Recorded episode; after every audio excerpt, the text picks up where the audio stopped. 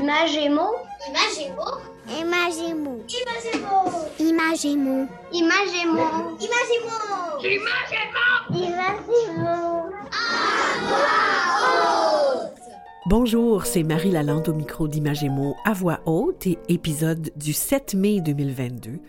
En première partie aujourd'hui, dans les coulisses du livre, on rencontre Marie Fradette, collaboratrice au journal Le Devoir en littérature et théâtre jeunesse, qui va nous parler entre autres d'une anthologie qu'elle va bientôt publier à propos de l'album québécois. Ensuite, dans la chronique littéraire Raconte-moi une histoire, on vous fait découvrir Le Petit Robot et La Princesse Bûchette de Tom Gold, publié chez Comme des Géants. Et en fin d'émission, pour sa chronique des livres qu'on écoute, Ariane Chalifou, bibliothécaire à BANQ, nous propose des livres audio sur et pour le plaisir. Encore aujourd'hui, tout plein de livres à découvrir. Bonjour, je m'appelle Nadine et j'ai 10 ans. Et mon livre préféré, c'est mon journal fait nul. L'auteur de ce livre, c'est Tim Bontemps. Ce livre parle d'une jeune fille qui a beaucoup de malchance, mais qu'elle arrive toujours à s'en sortir des problèmes.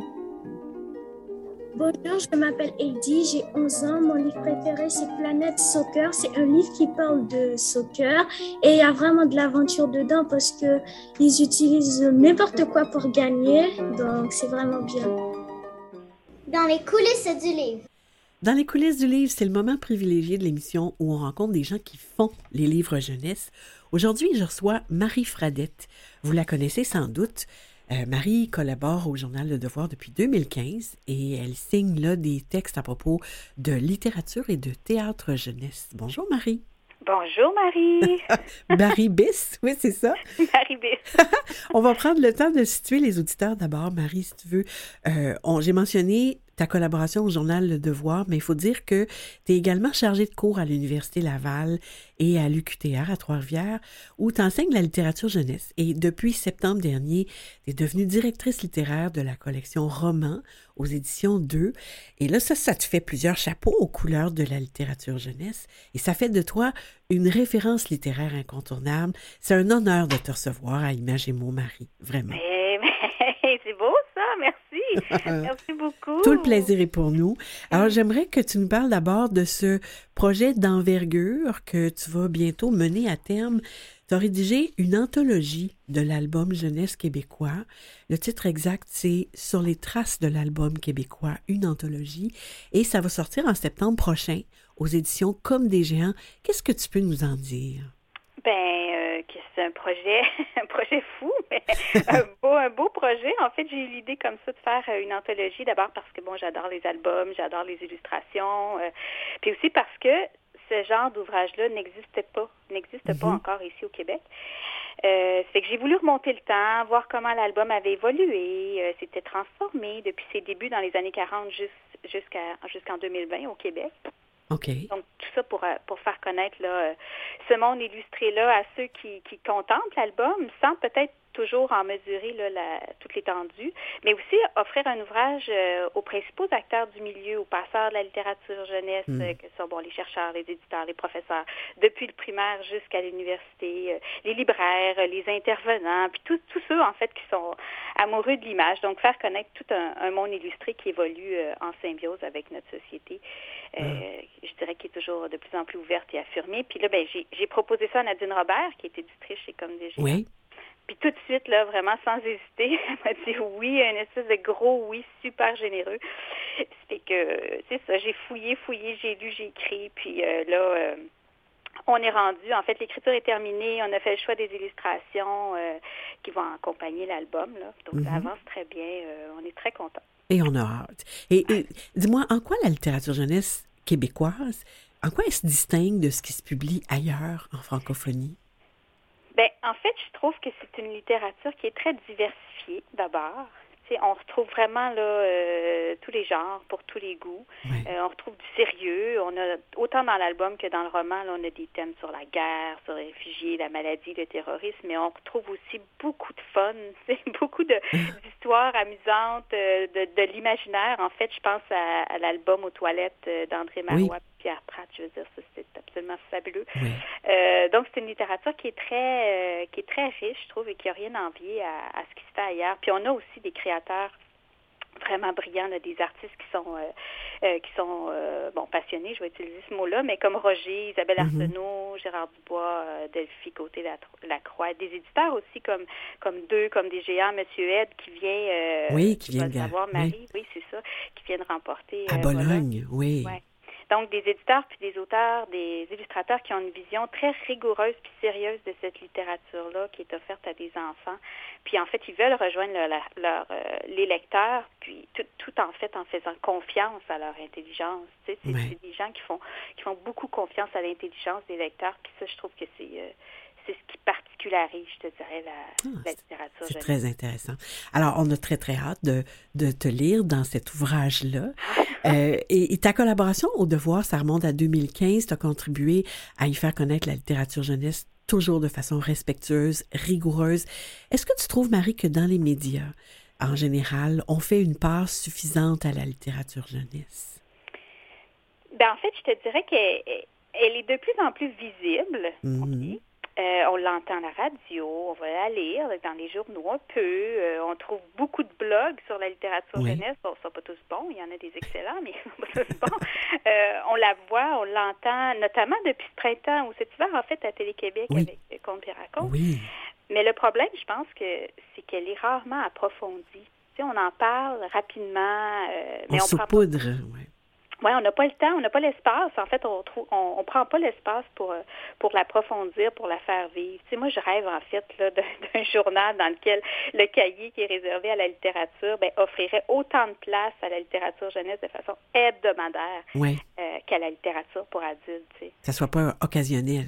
Ouais. Non, c'est ça. Tu sais, quelque chose de, puis pas juste non plus une fois par semaine Ouais. ou une fois par mois, mais vraiment toutes les semaines, puis Mhm. comme comme ce qu'on fait avec la littérature pour les grands. Oui, Donc, elle est de plus en plus visible, mais elle n'est pas, selon moi, assez approfondie. OK. Et tu enseignes la littérature jeunesse à l'université? Tu formes des étudiants depuis une vingtaine d'années.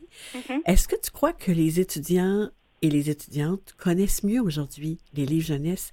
Est-ce que tu crois qu'ils les utilisent suffisamment, mais surtout adéquatement dans leur classe? Mais d'abord, je pense qu'ils connaissent un peu plus la littérature jeunesse qu'avant. Tu sais, quand j'ai commencé à enseigner en 2001, Mhm. euh, les étudiants en général n'avaient pas de référence quand je leur, quand je leur parlais de, de titres jeunesse. Ils Mhm. connaissaient pas ça.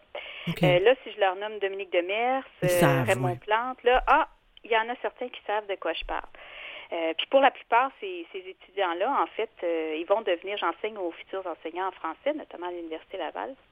Oui, Donc, il y en a qui savent un peu. Mais pour ce qui est de l'enseignement je crois qu'il y a une connaissance euh, peut-être limitée de la littérature jeunesse chez les profs. Mhm. En fait, je sais qu'il y en a qui l'utilisent beaucoup dans leurs cours. Euh, euh, elle va devenir un outil indispensable pour, pour certains, euh, certains professeurs. Je pense à l'auteur Jonathan Bécotte, que tu dois connaître, oui, et qui enseigne aussi, qui est Oui. professeur de deuxième année. Puis lui, il me disait que la littérature jeunesse est vraiment omniprésente dans son enseignement, que ça lui permet de porter des sujets, mais je pense que c'est vraiment loin d'être répandu comme façon de faire. Puis en fait, ça résulte, selon moi, d'une d'une méconnaissance de la, de la littérature jeunesse. Mhm. On la Ouais. connaît pas. Ben, en fait, c'est moins, sécuri- c'est moins sécurisant qu'un manuel scolaire où on sait ce qui va se passer, puis quelles notions vont être travaillées. Faut- Exactement. Ça. On part du livre jeunesse pour faire des choses, c'est ça. C'est ça. Puis là, ben c'est ça. Si on si on se fie à notre à notre cahier, ben on aime ça être dans un petit Ben oui. cadre euh, déjà tout, tout dirigé. Mais quand on sort de ça, euh, c'est tellement riche pourtant. hein. Oui, et pourtant, oui. Je le oui. mentionnais en introduction, Marie, tu as joint récemment la Maison d'édition 2. euh, tu diriges leur nouvelle collection roman. Est-ce que tu peux nous parler de ce défi-là qui est nouveau pour toi? Ben là, c'est quelque chose qui est très stimulant, très stimulant, très excitant en fait. Euh, tu sais, choisir des œuvres qui vont être lues par des jeunes, par des adolescents, construire une collection de romans qui, nous, on veut en fait que ce soit des romans qui stimulent la réflexion, qui ouvrent les œillères, euh, euh, donc des romans qui vont s'adresser à l'intelligence des jeunes. Oui. Euh, donc, je trouve ça vraiment, vraiment important. Puis c'est c'est aussi une grande responsabilité, je trouve. Oui, hein? Moi, je choisis qu'est-ce que les jeunes vont lire. C'est quand même, euh, c'est quand même gros. Mais bon, on vient de commencer ça. C'est tout récent. Il y a deux titres qui paraissent. euh, Au printemps, oui. ben, cette semaine, en fait. Et puis, les, il y en a deux autres qui vont paraître cet automne. Donc, on reçoit beaucoup, beaucoup de manuscrits. On lit, on choisit. euh, il y a du bien beau qui s'en vient, en Ah, fait. on a hâte, on a très, Ouais. très hâte. Et je, je voudrais terminer euh, Euh, au Québec, là, il y a un, un courant qui revient de manière cyclique là, dans certains milieux intellectuels à l'effet qu'il faudrait rendre obligatoire la lecture de classiques québécois ou qu'il faudrait fournir aux enseignants une liste pour euh, favoriser la construction d'une culture commune. Moi, j'aimerais ça beaucoup, beaucoup t'entendre là-dessus. Qu'est-ce que tu penses de ça?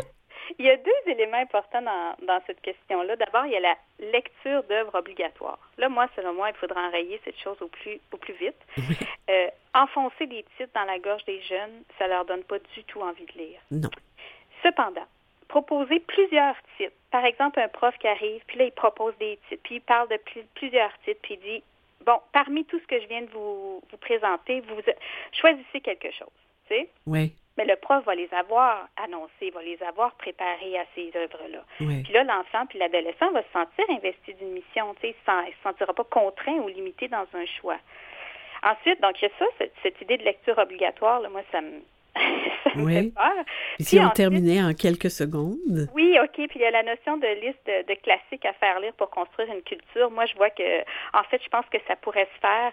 Euh, on oublie les classiques, euh, les classiques pour adultes, au même titre qu'on fait pas, euh, on fait pas faire d'algèbre aux enfants du primaire. On leur fait pas lire Michel Tremblay. Ben non. Mais je pense que la culture de classique pourrait se, la culture de, de- en fait, il devrait y avoir un cours, un cours sur la culture québécoise dans laquelle, dans lequel on parle de littérature, on parle de cinéma, on parle de théâtre, tout ça. Un Oui. nouveau cours qui devrait être offert au primaire, puis même au secondaire. Ah, c'est intéressant.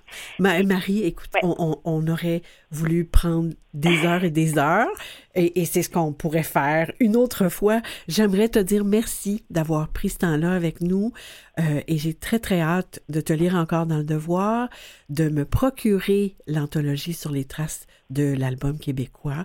Ça deviendra certainement un ouvrage de référence indispensable. En tout cas, c'est ce qu'on souhaite. Merci beaucoup et au revoir. Merci beaucoup, Marie. Merci, Marie. Au revoir. Dormir auprès de ma belle serait dormir amour. Marcher si c'est avec elle, j'y marcherai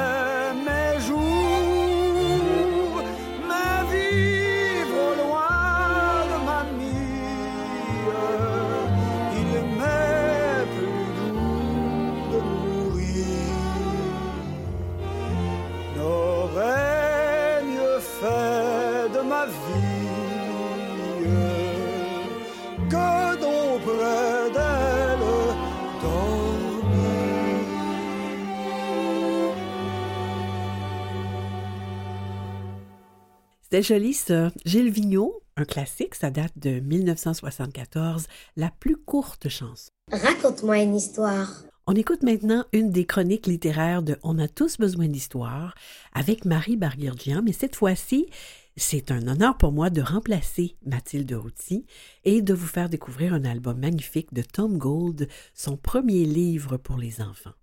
On écoute. Chère Marie, je te propose une histoire un peu folle entre deux personnages intrigants. C'est le petit robot de bois et la princesse Bûchette. Un titre qui sollicite vraiment notre curiosité. Ajoutons que l'histoire, publiée chez Comme des Géants, est écrite et illustrée par Tom Gold, dont c'est le premier album.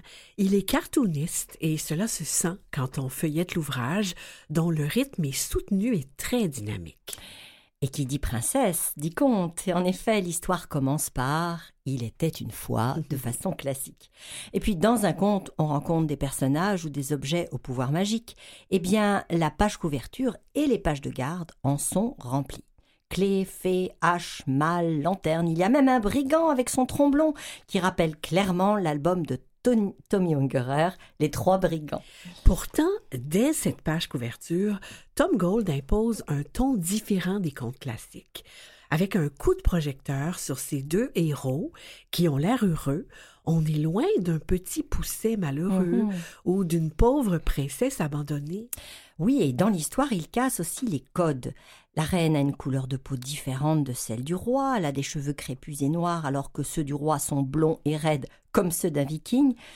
Ils vivent heureux dans un château classique, mais, mais il y a une ombre à leur bonheur, ils n'avaient jamais eu d'enfant. Oh, il me semble que ça me rappelle le début de La Belle au bois dormant. Et en effet, pour les aider à résoudre ce problème, chacun a son conseiller, ou plutôt sa conseillère. La grande savante pour le roi, une vieille sorcière pour la reine. Encore une fois, Tom Gold inscrit ce conte dans un temps plus contemporain si l'on considère la place prépondérante des femmes à ces postes souvent pris par les hommes dans les contes traditionnels. En tout cas, ces deux femmes vont créer deux enfants, un petit robot de bois et une princesse bûchette. Le roi, la reine, la princesse et le robot s'aimèrent aussitôt. Et l'ingrédient magique, car il en fallait bien un, c'est le secret de la princesse Bûchette qui est que chaque soir, en s'endormant, elle reprenait sa forme de bûche et restait ainsi jusqu'à ce que ses paroles magiques la réveillent. Debout, petite bûchette, debout. L'aventure est trop longue pour qu'on vous la raconte en détail, mais voilà, un matin, le petit robot ne réveilla pas la princesse avec les mots magiques. La servante du château, voyant une bûche dans le lit, la jeta par la fenêtre. Cette dernière atterrit dans la brouette d'un lutin et fut versée dans la cargaison de bois d'un navire prenant le large. Ah là là là là, le petit robot ira au bout du monde retrouver sa princesse bûchette, mais ce n'est pas facile, et non, car une bûche est une bûche. Cela prend du temps de reconnaître celle que l'on aime, et on est dans le cœur de l'histoire d'ailleurs ici, celle qui a ce petit quelque chose de spécial, et lorsqu'enfin le petit robot la retrouve, il n'a qu'une idée en tête, bien sûr, la ramener au château.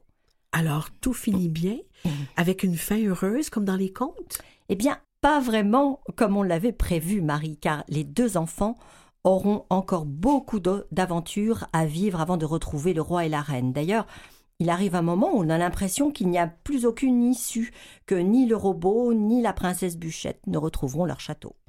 Mais voilà, encore un petit brin de magie, ou plutôt de malice, qui s'infiltre dans l'histoire. Un détail amusant auquel on n'avait peut-être pas fait attention, la présence d'une famille de scarabées dans le robot. Et oui, ils se mettent à gigoter dans le petit robot de bois et réveillent les deux enfants gagnés par le sommeil. Et vous vous demandez comment tout cela prend forme dans les illustrations, j'en suis sûre. Eh bien, parlons-en des illustrations très foisonnantes. Tom Gold y fait cohabiter les espèces, les genres, la réalité, l'imaginaire, sans faire de différence à la fois classique et moderne en empruntant au monde de la bande dessinée ou des comics, les illustrations fourmillent de détails et racontent bien plus que l'histoire elle-même. Elles apportent aussi beaucoup d'humour.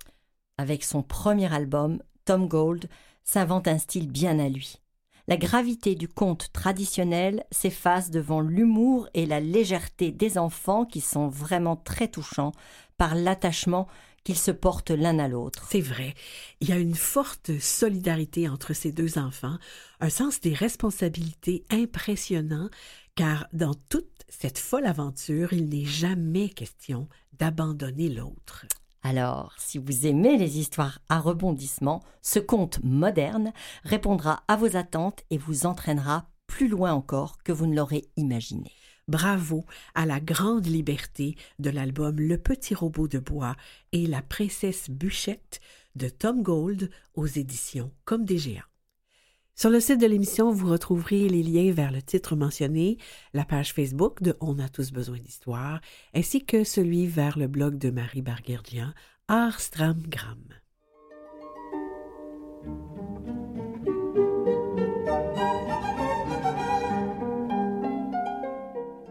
Allô, je m'appelle Carson, euh, j'ai 10 ans. Mon livre préféré, c'est Tokyo Ghoul. L'auteur, c'est Shui Ishida. Je l'aime parce qu'il n'a pas trop de lettres et aussi parce qu'il y a euh, des images et c'est très compréhensible. Bonjour, je m'appelle Anya, j'ai 10 ans. Aujourd'hui, je vais vous présenter mon livre. Ça s'appelle Le Royaume du Bonheur. L'auteur, c'est Geronimo Stilton. J'aime ce livre car il y a de l'aventure, de la magie et c'est fantastique.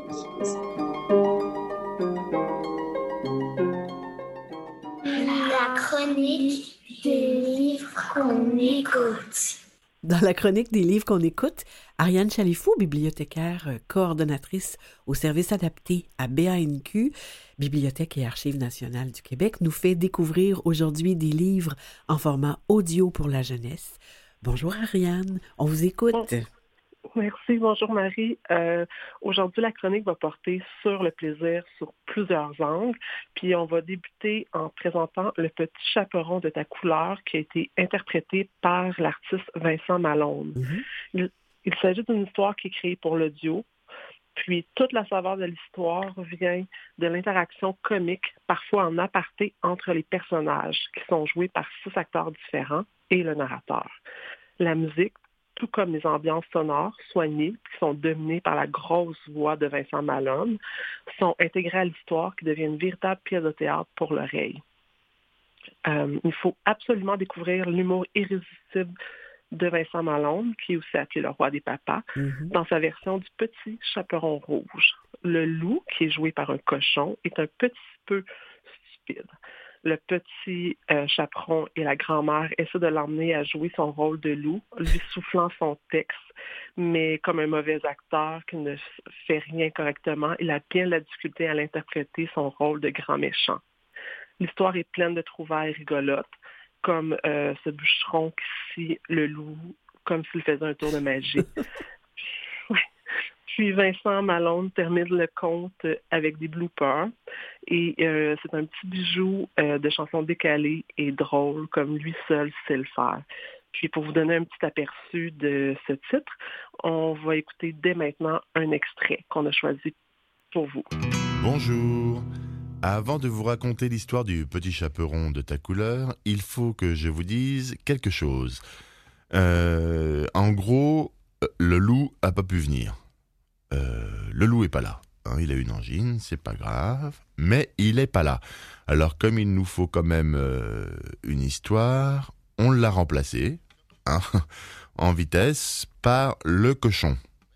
Alors les enfants, je vais vous demander d'être quand même très indulgents parce que le cochon, bon ben il est jeune, il remplace le loup, c'était pas prévu, il connaît pas super bien son texte, donc je vous demanderai, s'il vous plaît, d'être sympa avec lui. C'est hilarant, c'est vraiment hilarant. Euh, puis pour continuer, toujours dans cette veine de plaisir, euh, on va redécouvrir une, une adaptation d'une bande dessinée euh, de la, en version audio qui est Astérix, le Gaulois et la, serpe, la serpe d'or. Euh, c'est l'histoire des puissants Gaulois et de leurs potions magiques, interprétée par cinq comédiens avec des effets sonores et une narration qui vous permet de recréer les images dans votre imagination. On redécouvre un grand classique toujours aussi drôle, puis plus accessible que jamais. Euh, donc, c'est vraiment la version audio de la bande dessinée de la Serpe d'Or. Puis, on va écouter un court petit extrait dès maintenant. En 50 avant Jésus-Christ, nos ancêtres, les Gaulois, avaient été vaincus par les Romains, après une longue lutte. Des chefs tels que Vercingétorix doivent déposer leurs armes aux pieds de César. Aïe, tes pieds C'est un grand classique cette fois-là. Hein? oui, un très grand classique. Puis c'est toujours intéressant de découvrir euh, quelque chose qu'on aurait pu connaître en bande dessinée, puis on le découvre en audio. Donc, ça fait permettre de comme revoir euh, l'imagination de d'autres façons. Mhm. Euh, puis, ben, encore une fois, les animaux, euh, on va présenter deux titres audio qui mettent en vedette des animaux. Euh, on a en premier Le lion et le singe de Franck Sylvestre, qui est disponible chez la maison d'édition Planète Re- Rebelle, euh, puis qu'on peut toujours aussi euh, télécharger euh, sur une application qui s'appelle Monkey, que j'avais parlé préalablement Mhm. dans une chronique antérieure, qui est M-U-N-K-I. Euh, puis bon, l'histoire de le lion et le, le, le lion et le singe, c'est que le lion euh, que tous les animaux craignent tombe dans un piège et le singe qui est témoin, est-ce qu'il devrait faire une bonne action pour l'aider à s'en sortir? Mm. C'est vraiment un conte animalier euh, espiègle et drôle qui est vraiment mis en vedette par le grand talent de conteur de Franck Sylvestre, un habillage musical, sonore et contemporain de grande qualité. Puis on écoute un petit extrait dès maintenant. C'est l'histoire du lion.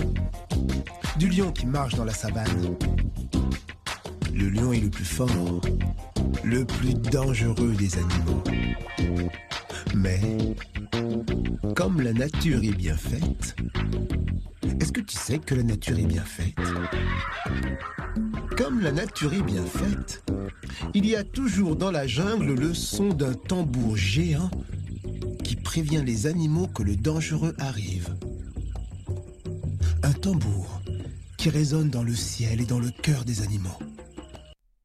Ah, c'est bien avec la musique derrière, hein, ça nous met dans l'ambiance. Oui. Euh, puis un autre qui est avec euh, les animaux, c'est La Petite Truie, Le Vélo et la Lune de Pierrette Dubé, qui est un pour un public de, à partir de trois ans. Euh, on retrouve des bruits d'ambiance qui succèdent en apportant à cette lecture une atmosphère qui est des plus joyeuses. Euh, il va s'entremêler des voix de la narratrice et de Rosie pour peindre un tableau qui est sonore, qui est très réussi. Puis on écoute encore une fois un court extrait. Je vais y arriver. Et quand je saurai pédaler, j'irai au bout du monde, au moins, et peut-être même encore plus loin. La nuit suivante, Rosie traîna le vélo en haut d'une butte, se disant qu'il serait ainsi plus facile d'accélérer.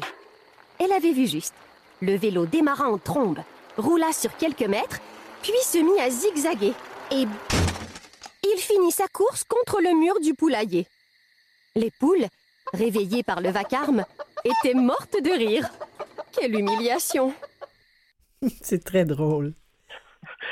Puis vraiment pour terminer, là, puis c'est vraiment dans un autre angle, puis c'est vraiment pour le fait de comme juste avoir le plaisir d'avoir peur. Mm. On va vous proposer le roman de Patrick Sénécal qui est pour les 9 ans et plus, qui est 7 comme 7 heures. Puis euh, tout le talent du comédien Normand d'Amour qui est mis au service d'une histoire à dormir debout de Patrick, de Patrick Sénécal qui met en scène une version inquiétante du Père Noël, du Lapin de Pâques et de la Fée des Dents. C'est ça donne des frissons, puis euh, il suffit d'écouter le début pour être déjà captif au, au, au niveau de l'histoire. C'est ce qui termine euh, ma chronique pour aujourd'hui. On n'a pas d'extrait donc pour ce, ce, cet- ce Non. livre-là, mais quand même, c'est quelque chose qu'on qu'on peut se procurer euh, Oui. tout de même. accessible. Oui, oui, oui. Alors, on rappelle, Ariane, que les auditeurs vont pouvoir trouver toutes les références sur le site de l'émission. Moi, je voudrais vous remercier vraiment beaucoup, Ariane, de nous avoir fait découvrir tous ces livres audio. Vous avez fait trois chroniques avec nous euh, cette année et on vraiment, les trois chroniques ont été très, très appréciées. Je vous remercie vraiment beaucoup et j'espère au plaisir d'une prochaine collaboration. Merci beaucoup. Merci, Ariane. Au revoir. Bye. Je remercie les invités et collaborateurs d'aujourd'hui, Marie Fradette, Marie Barguirgian pour la chronique littéraire Raconte-moi une histoire, Ariane Chalifou, bibliothécaire à BANQ pour sa chronique Des livres qu'on écoute, Nicolas Wartman en régie et au montage, et Jean-Sébastien Laliberté, chef diffusion technique pour la mise en onde. Voilà, c'est ici que se termine Image et mots à voix haute cette semaine. À la semaine prochaine.